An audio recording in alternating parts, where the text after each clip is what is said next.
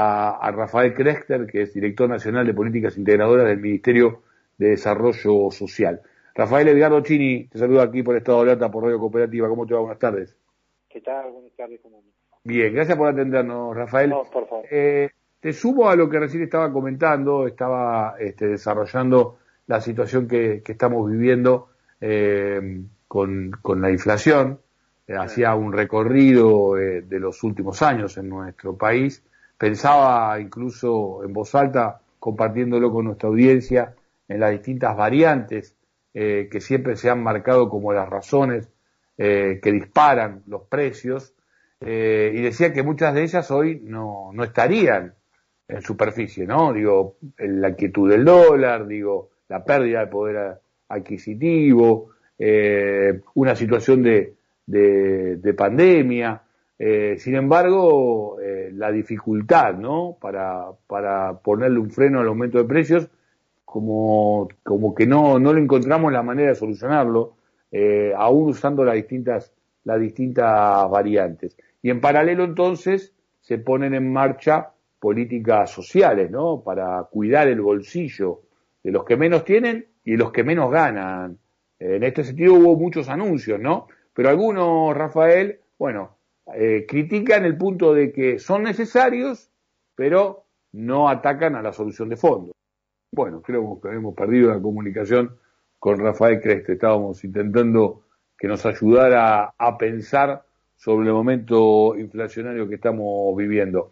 Uno agarra la región, yo trato de pasar, pararme siempre en la región, ¿no? Porque hay políticas que son regionales y el, poder eh, piensa a nivel de hay dos cosas, bueno, dos, fíjate quiénes son los que más inflación tienen en, la región, Venezuela y Argentina, con dos realidades totalmente diferentes.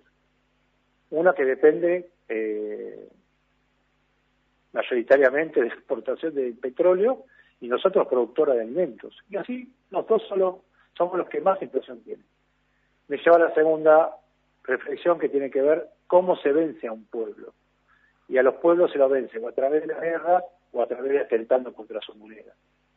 Y eso es permanentemente los ciclos, hay un ciclo permanente de eh, de, lógica de acumulación de capital, que nosotros somos un pueblo que no, no, se resigna, siempre estamos avanzando, venimos de derrotar electoralmente a un partido que recibió 50 mil millones de dólares para su campaña electoral, que fue la deuda que le regalaron, que tenemos que pagar a todos nosotros, pero fue a la cerca del partido en campaña electoral y así todo perdió.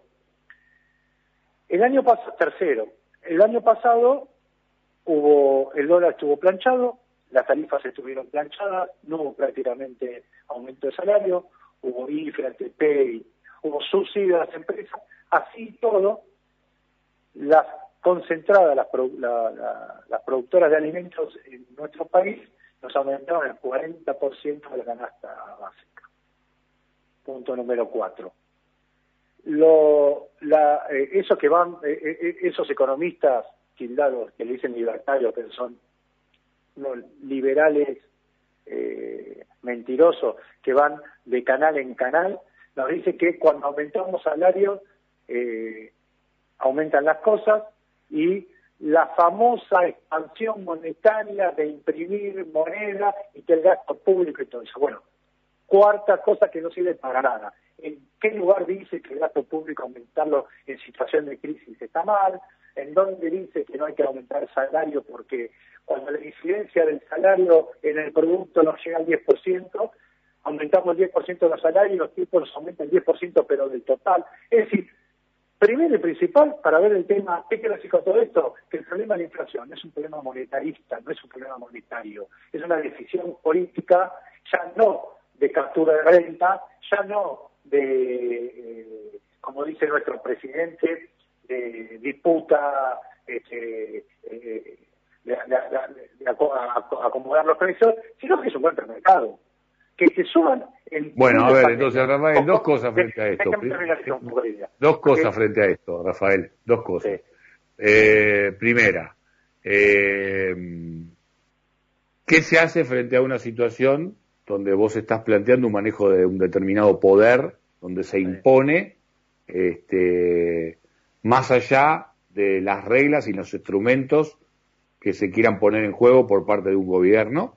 ¿Qué se hace, digo, para enfrentar esta situación? Porque uno no ve que lleguen las multas y uno no ve que se logren los objetivos a modificar estas conductas. ¿no? Las multas llegan, esto, esto, esto, esto, esto, por un lado. Y por otro lado, me gustaría que en este escenario de que estamos conversando, sumaras que nos está escuchando mucha gente que viene del, todos los días a ir al supermercado y que no le alcanza y que ve que los precios aumentan y que les quieren explicar por qué las razones y que les grimen la razón 1, la razón 2, la razón 3, la razón 4, con las cuales yo puedo concluir, de hecho, antes de presentarte de otra forma, pero muchas de estas variables también las puse en juego, pero digo, enfocándonos hacia aquel que nos está escuchando y sabe que la plata no le alcanza y sabe que todos los días cuando va al supermercado va a gastar mucho más de lo que piensa. Bueno, hay una respuesta concretamente que decís vos, que es cotidiana ya, urgente de emergencia total y hay otra que es más eh, eh, a mediano y largo plazo. Eh, el gobierno hizo bien en el año pasado en cerrar. Por eso cuidado con los supermercados porque el sistema de distribución de la de la comercialización del alimento en la Argentina, más del 60% pasa por los supermercados. Entonces, no hay ninguna forma que en medio de la pandemia no, no te sientes con los supermercados a garantizar eso. Punto, eso fue hace un año y tres meses. En el camino hay herramientas que vos podés ir, ¿por qué? Para aquel eh, compañero o compañera que va y le aumentó los precios y no le aumentó su salario. Esto implica que alguien, la inflación es una transferencia de recursos del bolsillo del, del laburante a, las, a los empresarios.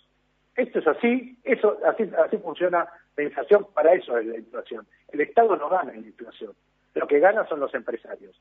Tienen tanto poder, porque vivimos de un estado de abandono muy importante durante muchos años, que muchas veces tiene más poder que los interlocutores que el Estado mandamos a echarle con ellos. Pues se sienten fuertes, están fuertes y son monopólicos. Ahora, eh, ya, urgente, hay que planchar eh, los precios y el acuerdo es bueno que se generó.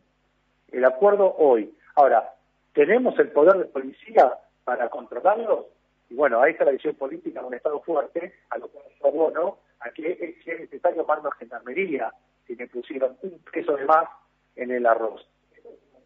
El Estado hay que fortalecer los instrumentos que tenemos nosotros como Estado.